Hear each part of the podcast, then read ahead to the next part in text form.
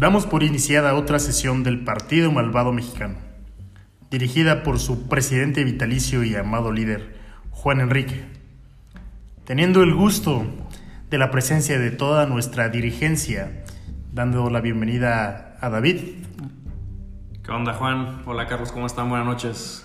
Y como siempre, al leal secretario general Carlos. ¿Cómo estás Juan? ¿Cómo estás David? Buenas noches. Buenas noches.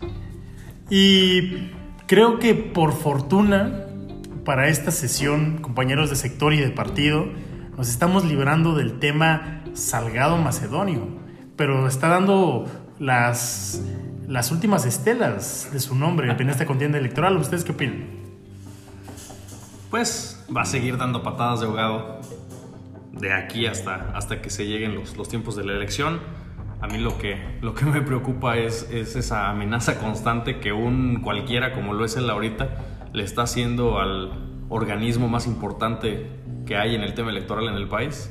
¿Quién es él para amagar al INE de la manera que lo ha hecho en las últimas semanas? Bueno, pues lo va a seguir haciendo.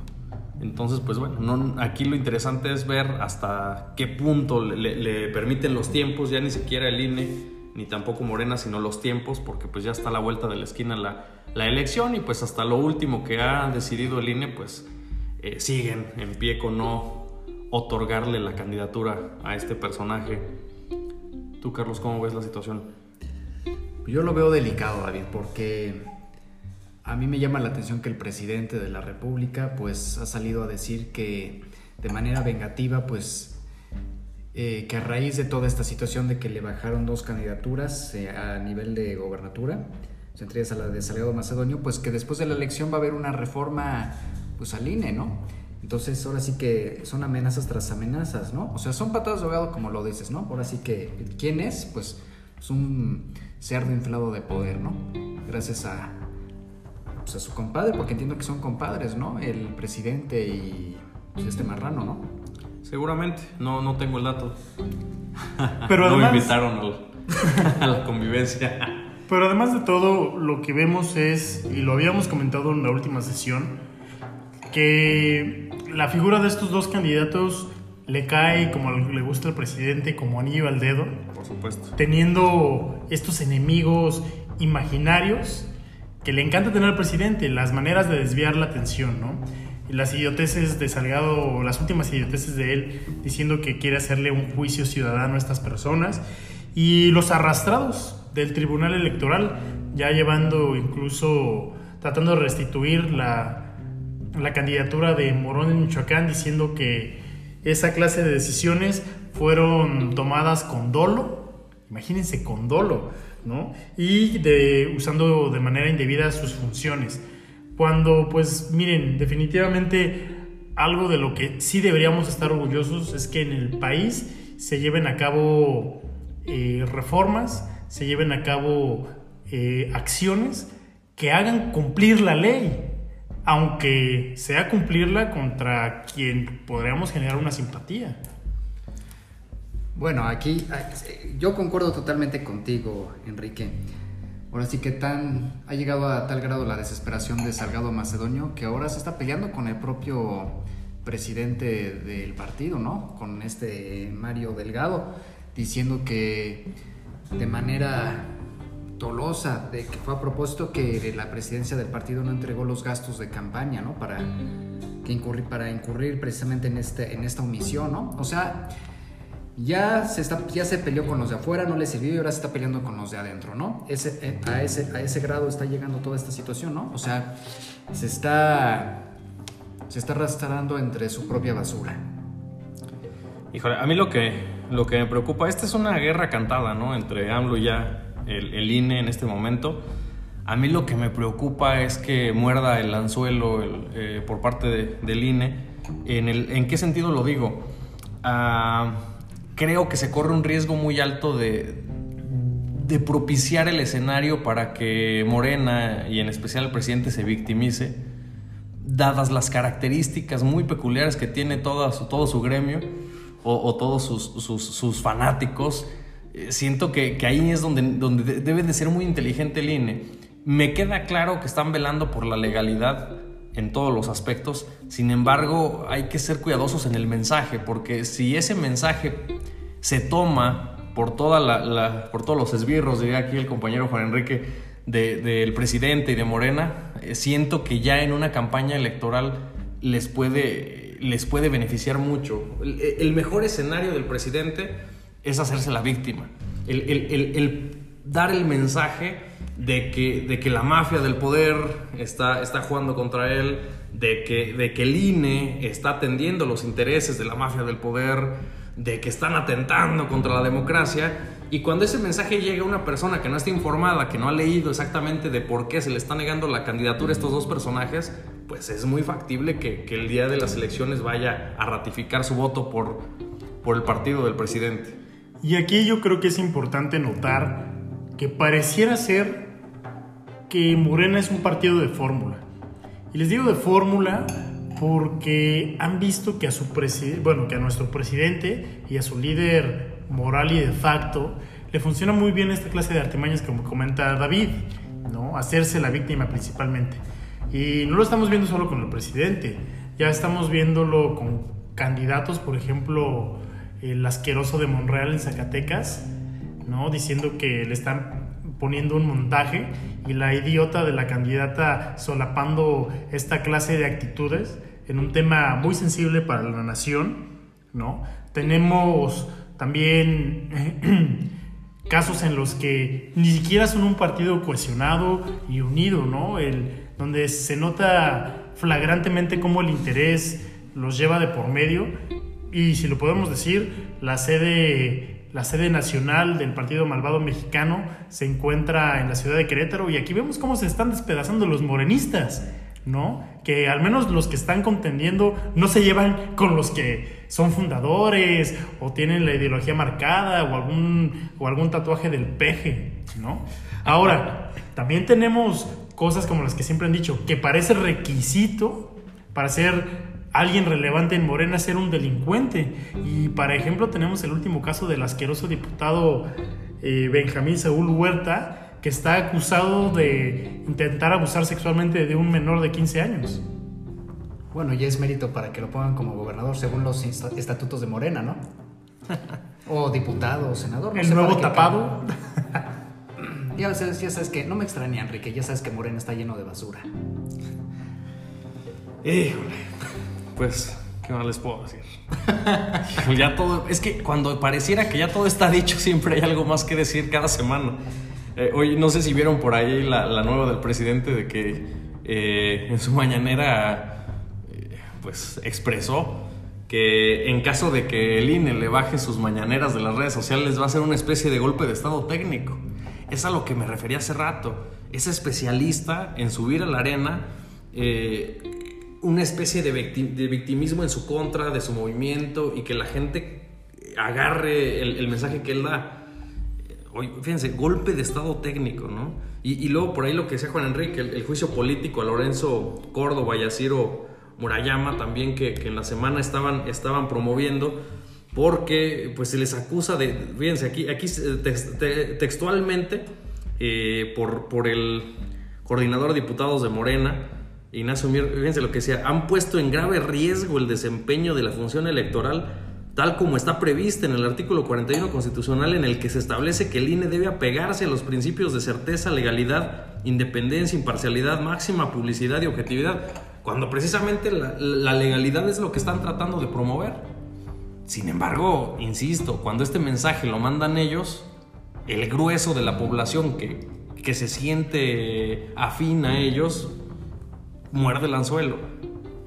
Pues a mí lo que me ha dado gusto es que Lorenzo Córdoba no se ha echado para atrás. Al contrario, ha defendido su postura y pues ha demostrado que eh, ha demostrado y está convencido y sabemos muy bien todos que ha actuado dentro del marco de la legalidad y así así y no es que sea contra Morena, nada más que esto es el presidente y su paranoia enfermiza eh, como maneja el poder, pues bueno, no me extraña de su postura, pero ha mostrado carácter, ha mostrado una defensa prudente, inteligente y cosa que no en su, que en su momento careció de por parte de los magistrados del Tribunal Electoral. Él ha cargado con toda la, él ha cargado con toda esta situación. Es el único hasta ahorita. Por eso toda la cargada de Morena, del presidente, de los candidatos. Pero, oye, si nos, si nos vamos a los antecedentes o al histórico de cómo, por qué se creó el INE, que anteriormente era el, el IFE, pues está cumpliendo con, el, con su papel. Completamente. Vi una entrevista. Es parte de la democracia, David.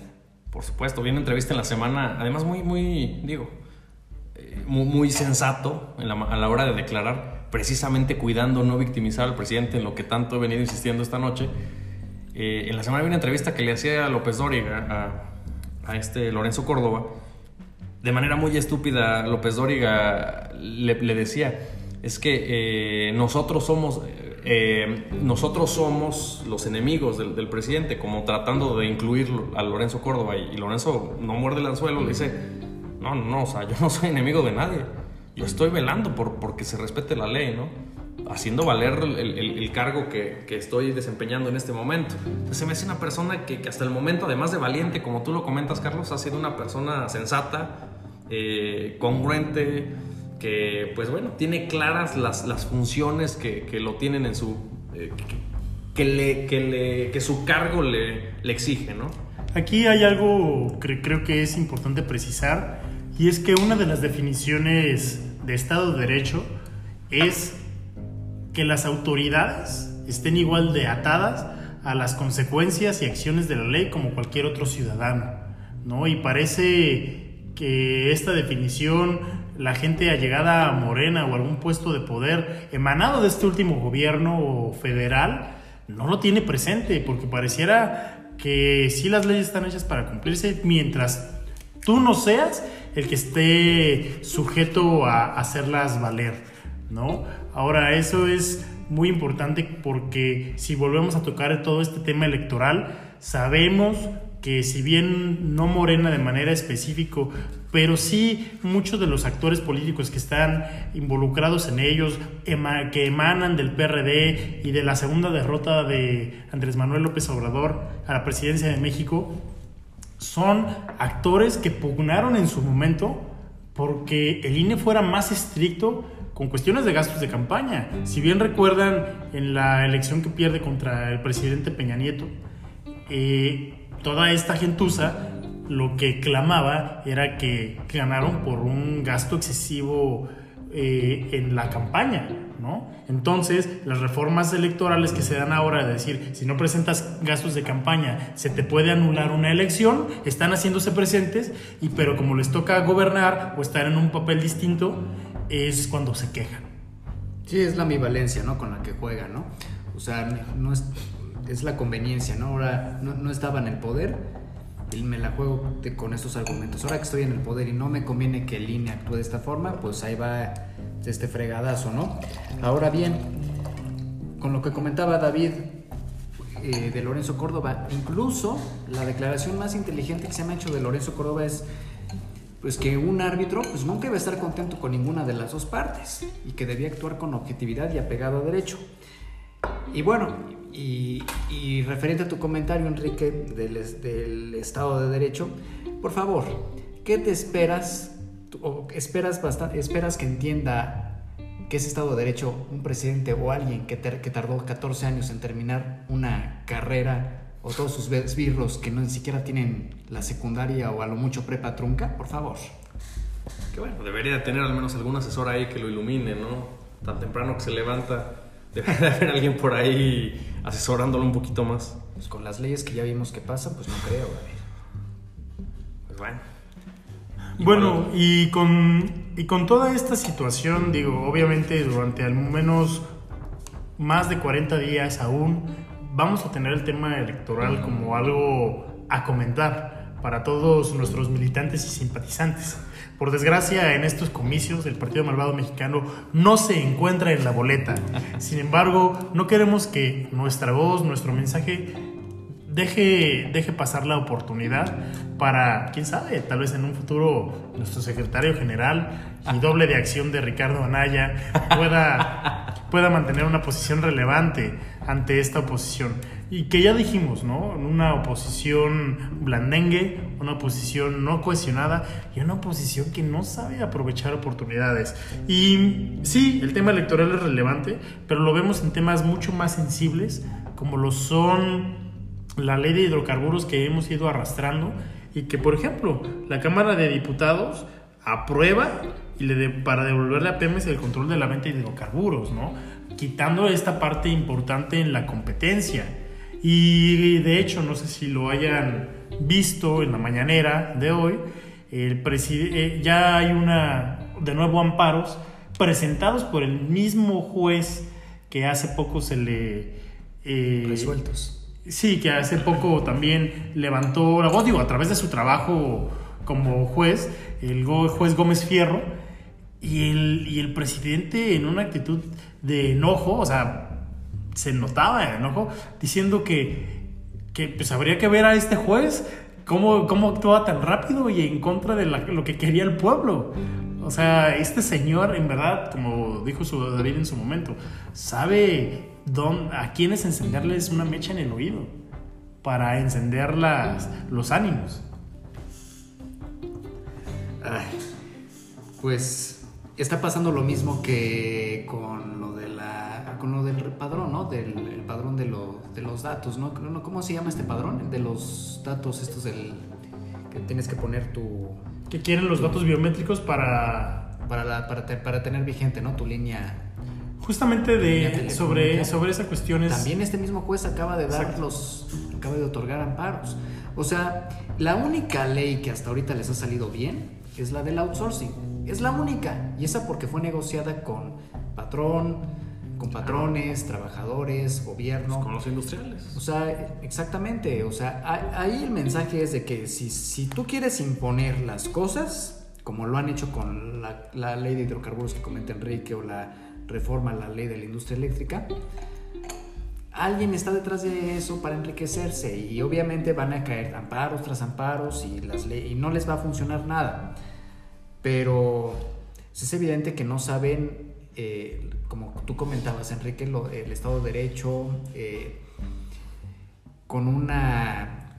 es, es eh, es impactante, pues ahora sí que todas las leyes estén pasando tan divididamente, ¿no? O sea, Morena toda la cargada a favor, sin moverle ni una coma. Todas estas leyes han salido con una lectura de pocas horas cuando son leyes de alto calado. Y pues bueno, ahora sí que se me hace increíble que ni siquiera se estudie lo que está pasando, ¿no? Las leyes que van nada más sean por berrinche, por estar enriqueciendo al cercano de Bartlett, ¿no? Que vende carbón y demás. O sea, todo es negocio, ¿no? O sea, que la gente sepa que no es para cambiar las cosas, que para los quitarle el, eh, resarcir el daño que han hecho los neoliberales, es por los allegados del presidente y de Manuel Bartlett que tienen su negocio específico de la venta de carbón, ¿no? O sea, de, de, de negocio, de, de, energías, energías no renovables, ¿no? Pero, híjole, con todo eso, pues también eh, se, ha ahuyentado la, se ha ahuyentado la inversión. A mí lo que me, lo que me causó pues, sorpresa es que ya Estados Unidos ya, ya empezó a hacer ruido con todas estas reformas, sobre todo con esta última. Porque eh, como lo comentaba Enrique en las sesiones pasadas, pues eh, se es violatorio a los tratados internacionales, sobre todo al TME que acaba de, hace poco, hace un par de años, pues acaba de renegociarse y de ratificarse, ¿no? O sea, estos cuates están atropellando pues todo lo que, todo el avance que se hizo, no solamente en un sexenio, sino en, décadas. Entonces, pues vamos para atrás, vamos para atrás de nuevo, no sé qué opines, pero vamos para, vamos ahora sí que al matadero? Pues pareciera que es evidente los tropezones que va dando este gobierno, pero vamos a ver en las boletas y también ahí se ve reflejado.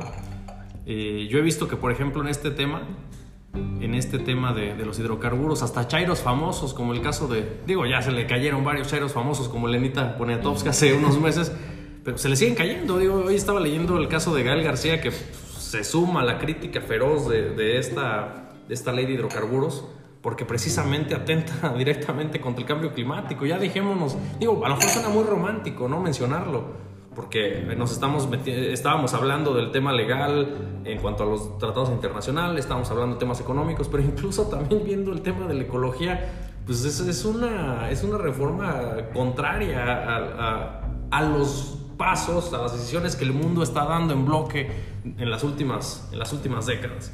Entonces, bueno, pues no sé hasta dónde va a llegar el grueso de la población a darse cuenta de la gran mentira que es este gobierno. Y además es importante reconocer, los gobiernos en México siempre han sido terribles y siempre hemos vivido con la esperanza de que al terminar uno todo sea mejor.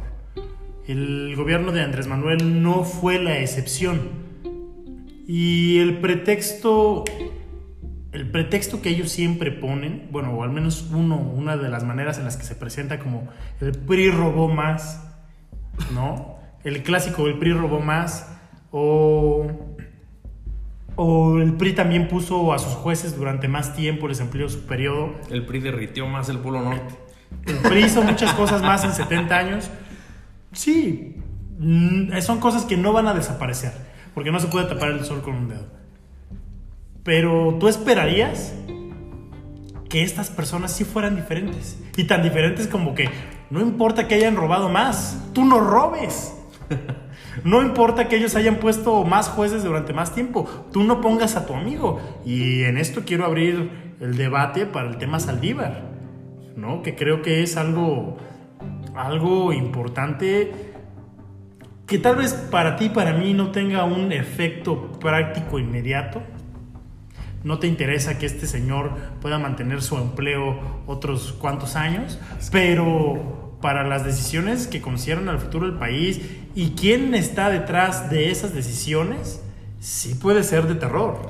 Yo ahí sí quisiera ver la, opinión de, Carlos como más apegado al, tema, al tema jurídico. Eh, yo no sé si, si la posición de, presidente de la Suprema Corte de Justicia le dé más peso a su, a su voto, por ejemplo, porque mencionaba el, eh, mencionaba el caso, Juan Enrique, del tema de conservar el empleo pues él no va a salir despedido, él va a seguir como, como ministro de la Suprema Corte, o sea, simplemente es el cambio en la presidencia, en el timón, pero realmente a mí en lo particular, desde mi punto de vista, es, es un cargo pues más que nada honorífico, ¿no? No sé si por ahí hay, la verdad ignoro, una, una diferencia económica en las remuneraciones y demás, pero el voto, hasta donde yo sé, el voto de los demás ministros, incluidos el del presidente, está, está en igualdad de circunstancias. No sé cómo sea esa parte, Carlos, porque yo sí no he terminado de entender esta jugada que ahorita vamos a comentar más. En lo económico, pues evidentemente pues el, ministro presidente sí tiene una remuneración más alta que los demás, pero eh, pues él, si renuncia a la presidencia, pues bueno, quedaría como un ministro más. Es lo que tú comentas. Pero no es tanto eso, sino la trampa que está haciendo el presidente con todos estos términos jurídicos, ¿no? O sea, es una extensión, es una extensión de, del mandato, ¿no? O sea, y todavía sale el presidente a salir, todavía sale el presidente a decir en la mañana, la mañana de manera estúpida, pues que es para empatarlo con su sexenio, ¿no? O sea, es evidente que es una vil y vulgar trampa que solamente los chairos croqueteros se lo van a poder creer, ¿no? O sea, en el sentido de que le va a abrir, esto abre una puerta a que si bien no puede haber una reelección del presidente, y me refiero al presidente de la República, entonces estamos cayendo en una trampa. Si no se hace algo, si el presidente de la Corte no se pronuncia, si se dejan llevar por toda esta corriente, entonces no estamos hablando de una reelección del presidente, estamos hablando de una extensión de mandato que también puede tomar el presidente de la República. Es una trampa. Y que aquí justamente hay analistas, todos lo toman como Está la noticia de la antesala a la reelección presidencial.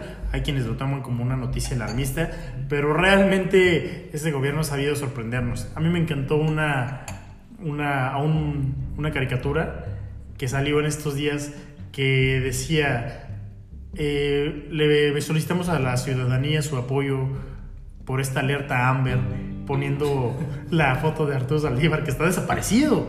Cuando este, este personaje, siendo quien es, un, ministro de la corte, ya no digamos el presidente, sino un ministro, Ajá, que no se pronuncia al respecto. El presidente en su, en su dicho es que es un hombre honesto, es un hombre útil para la transformación del país y me gustaría decir que sí lo es. No porque no tenga dudas al respecto de su trabajo. Sí, parecía. no, pero, pero esto, aunque, aunque salga con el mejor desempeño en su actividad, deja manchado al señor. Y su silencio parece que lo hace cómplice solamente. Pues parece que es su estilo. Yo, yo quiero, a lo mejor me pueden tachar de iluso, quiero confiar en que así sea. En todos los casos que han subido hasta la Suprema Corte de Justicia, eh, siempre se ha mantenido silencioso Saldívar hasta el momento en que tiene que definitivamente dar una, una declaración. Quisiera pensar que no es la excepción y que simplemente no quiere hacer revuelo de, de- las palabras que, que emita. Así ha sido en los últimos casos en donde ha, eh, en donde ha sido eh, protagonista este personaje. No, no hace ningún comentario por medio cuando, todo, cuando todas las noticias giran alrededor de, del tema. Hasta el momento en que llega a sus manos es cuando se pronuncia. Ojalá vaya por ahí. Pero a mí sí me, me llama mucho la atención, como bien decías, Juan, eh, en los casos que, que- en los que este ministro se ha pronunciado desde hace años, siempre ha mostrado mucha congruencia, mucha capacidad, Objetividad. objetividad también. Entonces, digo, no sé por qué tendría que ser la excepción. Hasta donde yo sé, él no amagó con, con extender su, su, su cargo dos años. No quería un bonillazo, ¿verdad? No, bueno, o sea, este pare- yo no entiendo. ¿Este es un ofrecimiento a Saldívar? Porque pareciera que, que quienes les está, quien está poniendo en la agenda esta extensión de mandato es, es el poder legislativo, ni siquiera el judicial, ni siquiera el mismo Saldívar. Él, bueno, hasta donde nosotros sabemos que es poco, no hemos visto que haya un pronunciamiento de que quiere quedarse o perpetuarse, mucho menos. Entonces, ¿de dónde viene, no? Se le está ofreciendo, oye, tú eres, queremos tu apoyo en las siguientes decisiones pendejas que, que- estemos, que estemos tomando. eh, te damos dos añitos más. O, que- o sea, no entiendo, o sea, ya no entiendo por dónde va. ¿Es un ofrecimiento de Morena, Carlos? Yo no creo que sea un ofrecimiento de Morena. Yo creo que incluso al presidente, al ministro presidente, según lo que he leído, obviamente pues no sé el trasfondo ni lo que quiere decir el presidente, pero creo que incluso me atrevería incluso David a decir que hasta el, pre- hasta el ministro presidente lo ha agarrado de sorpresa porque fue un transitorio que metió un, un senador ahí del verde, uno de estos marrulleros buenos para nada. Y pues eh, hasta cierto punto justificaría el silencio del, del ministro presidente, hasta cierto punto. A lo mejor no quiere entrar ahorita en el juego de pelearse con el presidente, quieres, quiere salir a dar una declaración inteligente, no sé, pero ay, creo que es creo que es lo suficientemente inteligente como que para pensar qué, qué, pues qué escenario poner, ¿no? Ahora bien, lo que comentaba ahorita de Chascarrillo está Enrique respecto a que no que si no queremos otro bonillazo, ¿no? Pues bueno, hay que acordarnos que cuando se, se propuso lo de la extensión de mandato con este idiota de Bonilla, pues la gente, los medios y demás, pues salieron a defender que no. Y solamente así se, dio, se echó para atrás todo lo de Bonilla. Es lo mismo que va a pasar ahorita. Siento que son puros experimentos de Morena en este sentido. De que ahora sí que, este, a ver, ahí va, vamos a ver si es chicle y pega, ¿no? Entonces, sí es importante que tarde o que temprano, pues el ministro presidente sí salga a dar una declaración, que el Poder Judicial sí se, bueno, que él, él encabeza, pues sí se, sí hay un pronunciamiento al respecto, ¿no? Y también eh, se lo están exigiendo las asociaciones y barras de abogados, ¿no? Porque ahora sí que a todas luces, pues es totalmente reprobable y contra un Estado de Derecho, ¿no? O sea, esto no estaba contemplado, no está contemplado en la Constitución y pues como te lo repito, fue yo el silencio que el ministro presidente tiene ahorita es porque lo agarraron de sorpresa, porque lo pusieron en un transitorio y repito, es una trampa de estos cuates de, de Morena. Yo sí no entiendo, la verdad. O sea, siendo, bueno, siendo una persona de reputación, eh, yo no sé si decir intocable, pero al menos sí buena, durante su historial eh, Profesional. profesional, cómo, cómo esto le pudiese llamar la atención, siendo que acaba su cargo y continúa como ministro. O sea, eso sí yo no lo entiendo. O sea, va, a conservar poder a final de cuentas, va a seguir siendo un, bueno, económicamente hablando, va a seguir ganando igual, su reputación va a estar intocable, hasta como había estado. O sea, yo, yo no entendería por qué, yo no entendería por qué la ansia, en este caso de Saldívar, suponiendo que él estuviese tomando juego en este, en este asunto, de, permanecer en el cargo otros dos años, Carlos. ¿Sabes qué? Yo creo que hasta cierto punto es...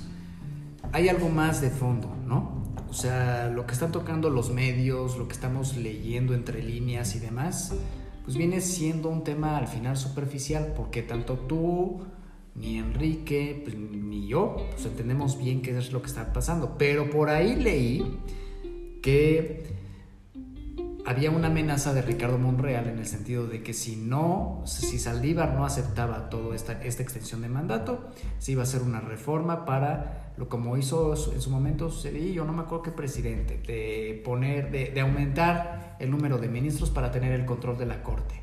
O sea, viene un trasfondo más, ¿no?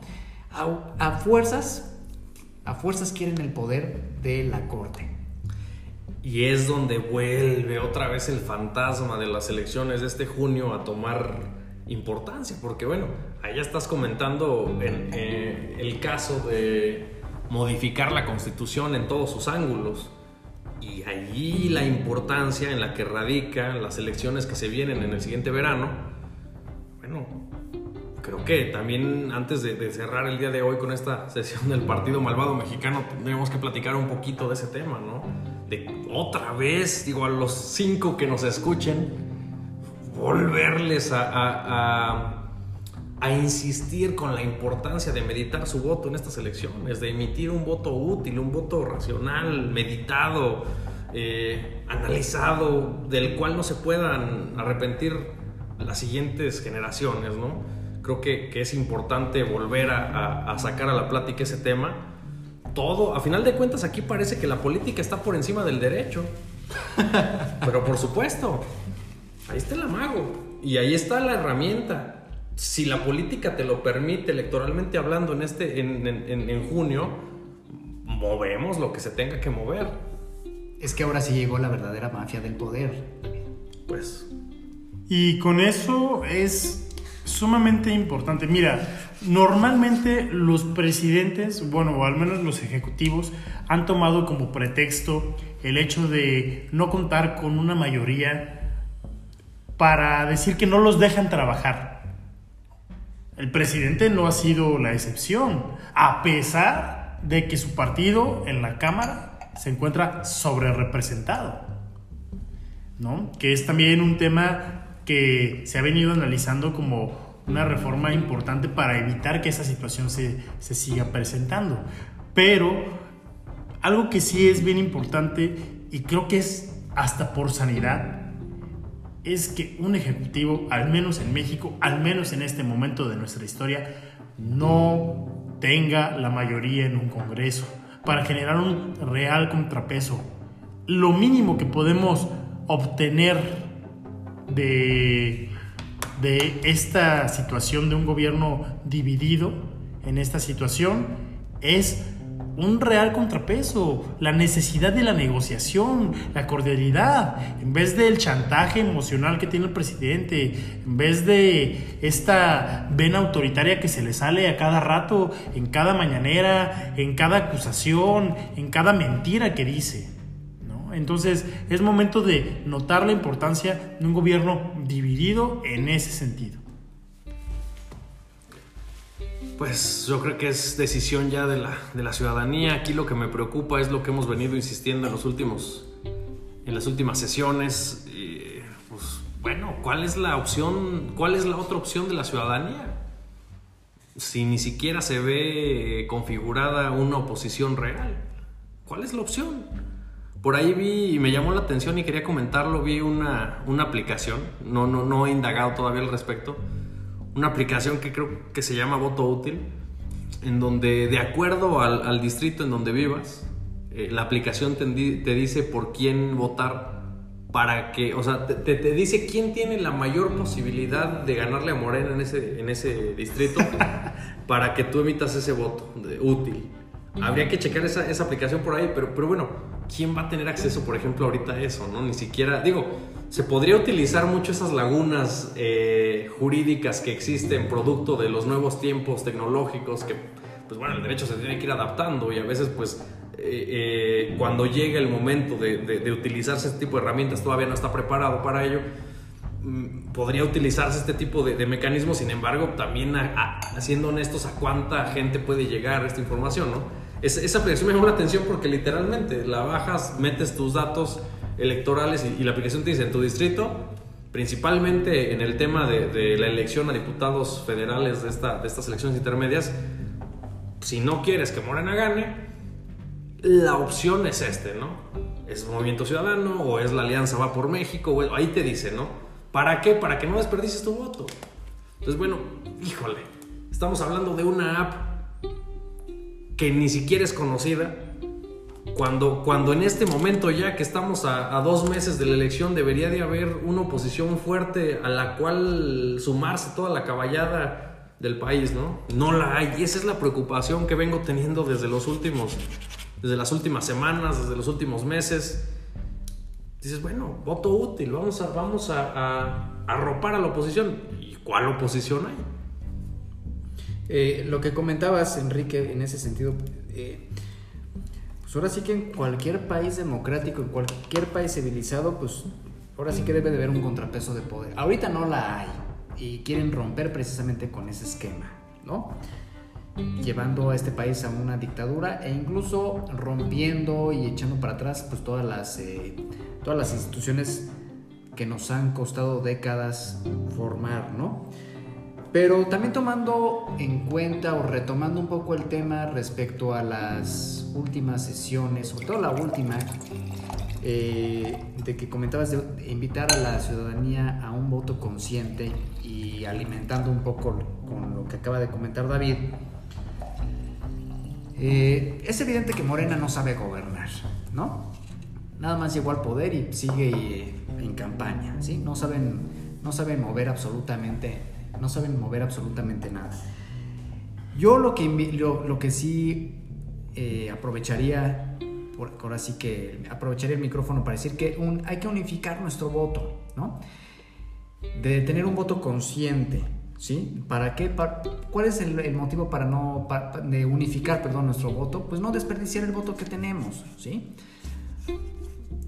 Eh, ya vimos que estamos mal económicamente, que va mal políticamente todo, que la pobreza, más gente ha pasado a la pobreza, o sea, es evidente que tenemos que salir a votar, no nos podemos quedar ahora sí dormidos, no nos podemos quedar ahí de pasguatos, este, a ver viendo la televisión a ver quién va a ganar o no. Tenemos que salir a votar este, no dejemos también que el abstencionismo decida por nosotros, que es algo también bastante importante, porque también hay que recordarle a López Obrador o al intento de presidente que tenemos, pues que no llegó por el voto de la mayoría, que es también lo que pregona todas las, las mañanas. Llegó también mucho por el abstencionismo, ¿sí? Entonces, este, porque también la gente ya estaba harta. Ahorita ya también él nos hartó ya estamos hartos de su forma de gobierno, de su forma de pensar, de su forma de su forma mediocre de hacer las cosas. ¿Eh? exacto, exacto. Entonces, sí es importante que salgamos a votar. Eh, distintos historiadores, pensadores, este, distintas instituciones de, también de otros países han, han este, señalado que las elecciones que se van a vivir o que se van a dar el 6 de junio van a ser las más importantes de la historia de México, porque van a definir para mal o para bien la historia de nuestro país, ¿no? Entonces, es lo que te comentaba, Enrique, en la sesión pasada, ¿no? O sea, eh,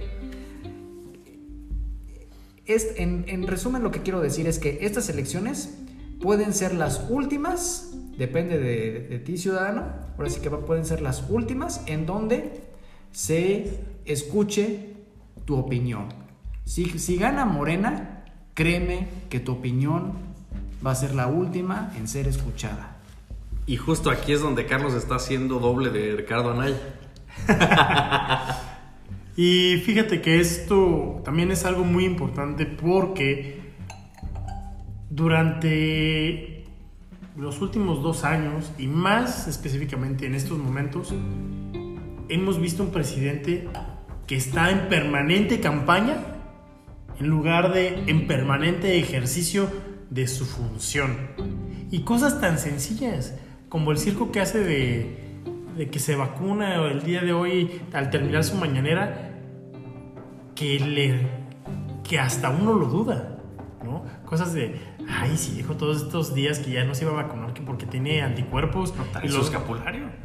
Sí, tiene su detente, ¿para qué lo ocupa, no? ¿Para qué se vuelve, para qué se vacuna frente a todos?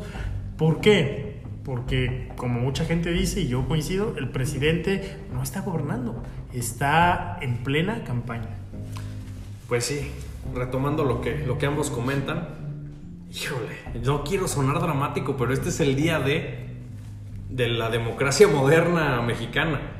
O sea, creo que, que en ningún momento se había visto tan expuesta la, la, democracia que hay en nuestro país, que si bien tiene muchos fallos, que si bien tiene muchas áreas de oportunidad, a lo mejor como los cangrejos, pero había venido avanzando en las últimas décadas, este es, este es el día, es el día de, es el, es el día en el que tenemos que salir a, a votar por quienes nos eh, ofrezcan seguir trabajando en, en, en, esta construcción democrática día a día, ¿no? Eh, digo, desde hace muchos años, eh, o sea, pareciera que esta es una regresión. Desde hace muchos años la ciudadanía había ido buscando mecanismos de más transparencia, eh, mecanismos que ofrecían una mayor regulación por muchos años, desde que existió el PNR, el PRM, el PRI. Eh, las elecciones las organizaba pues, la Secretaría de Gobierno, ¿no? Y de ahí todos estos episodios fraudulentos, al menos en, en, en tentativa, eh, episodios como la queda del sistema, de donde por cierto el, el autor es, es, parte de esta 4T, el señor Manuel Barlet. Bueno, o sea, yo no entiendo realmente esa esas personas que odian tanto al priismo, que, que, que, su mayor pesadilla sería regresar al pasado, como en este momento están, están a punto de cometer el error precisamente de regresar al pasado. Eso es lo que yo no, no, no, no puedo concebir eh, por eso la importancia de estas elecciones está en manos de la ciudadanía evitar precisamente que retrocedamos cuatro o cinco décadas atrás, ¿no? Por ahí eh, estaba leyendo un, un, artículo de, de, de, este Mario Vargas Llosa, peruano, premio Nobel de literatura, Fíjense nada más, ¿no? También después escuché a, a, a, Jorge Castañeda hablar de eso, que digo, no, no, no, no estoy ahorita eh, poniendo a Castañeda como referente en lo absoluto de, de nada. Poniéndolo al nivel. No, no, no.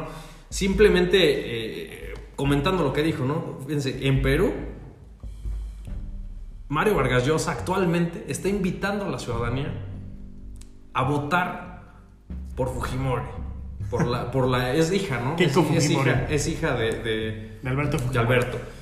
El mayor némesis de, de, de, Mario Vargas Llosa a finales de los 80s, inicios de los 90s, durante su, su, su gran enemigo de, de, toda la vida, bueno, ahora es la opción por la que él invita a la ciudadanía a votar para evitar que un Pedro Castillo, bolivariano, de esta corriente que ha hecho y deshecho en Sudamérica, llegue al poder. Imagínense, Mario Vargas Llosa apoyando a Fujimori para evitar que este cáncer llegue a su país. Algo así tenemos que propiciar, tenemos que eh, promover, mejor dicho, en nuestro país si no nos queremos lamentar en los siguientes años. Y pues bueno, para ir finalizando esta sesión, creo que es importante ver algunos de los últimos episodios vergonzosos de gente con poder, gente representante de nuestro país, de nuestros estados, de nuestros gobiernos.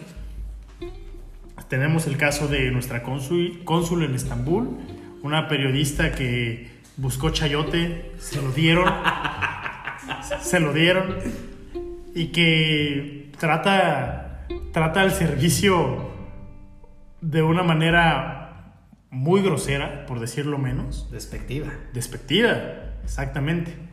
Y vemos a un idiota como Silvano Boreoles poniéndose al tú por tú con un pobre hombre en una comunidad con una cartulina frente al fiscal del estado. Es que hasta pareciera una, una película esto que nos estás comentando. Y, ¿y ¿sabes qué es lo peor, David? Vemos incluso gente pusilánime, rémoras del poder, como John Ackerman, haciendo lo mismo que nuestra cónsul en Estambul. Gritaneándole a una persona de servicio que honestamente con su trabajo es así, parándose todos los días temprano para hacer su función y vivir de manera decorosa, vivir con honestidad y recibir esos gritoneos de pura gentuza. Gentuza que a final de cuentas está para, para servirnos a nosotros como ciudadanos. Ya nada más para que. Ya no sé si reír o llorar. No sé si. Quiero cerrar con, con- con un ejemplo de la publicidad que está utilizando Morena ahorita en Michoacán. No sé si vieron por ahí. Se, los comparto, aprovechando que en este momento estamos compartiendo también espacio físico. Fíjense nada más. En Michoacán, en Michoacán, candidata a diputada local del distrito 21. Fíjense, Estefanía Valdés, viuda de Mireles. Ese, esa es su publicidad. Viuda de Mireles. Nada más para que se den una idea de los alcances populistas que este gobierno está teniendo en todos los niveles, en todos los estados, de todos los colores y sabores. O sea, este cuate, que, eh, digo, este gobierno me queda claro entonces que por llegar al poder hasta su propia madre venden. Pareciera ser así. Y en esta sesión quisiera terminar con una, con una pequeña reflexión antes de nuestro lema que siempre nos caracteriza y es que con situaciones así sabemos que el lugar donde el partido malvado mexicano decidió establecerse, Querétaro, es un oasis en el desierto mexicano. Por supuesto. Porque comparado con todos estos candidatos y gentuza, Celia Maya se ve decente. y es por eso que nos despedimos de esta sesión, compañeros de sector y de partido, militantes y simpatizantes, recordando que somos malvados, no mentirosos. Buenas noches. Buenas noches.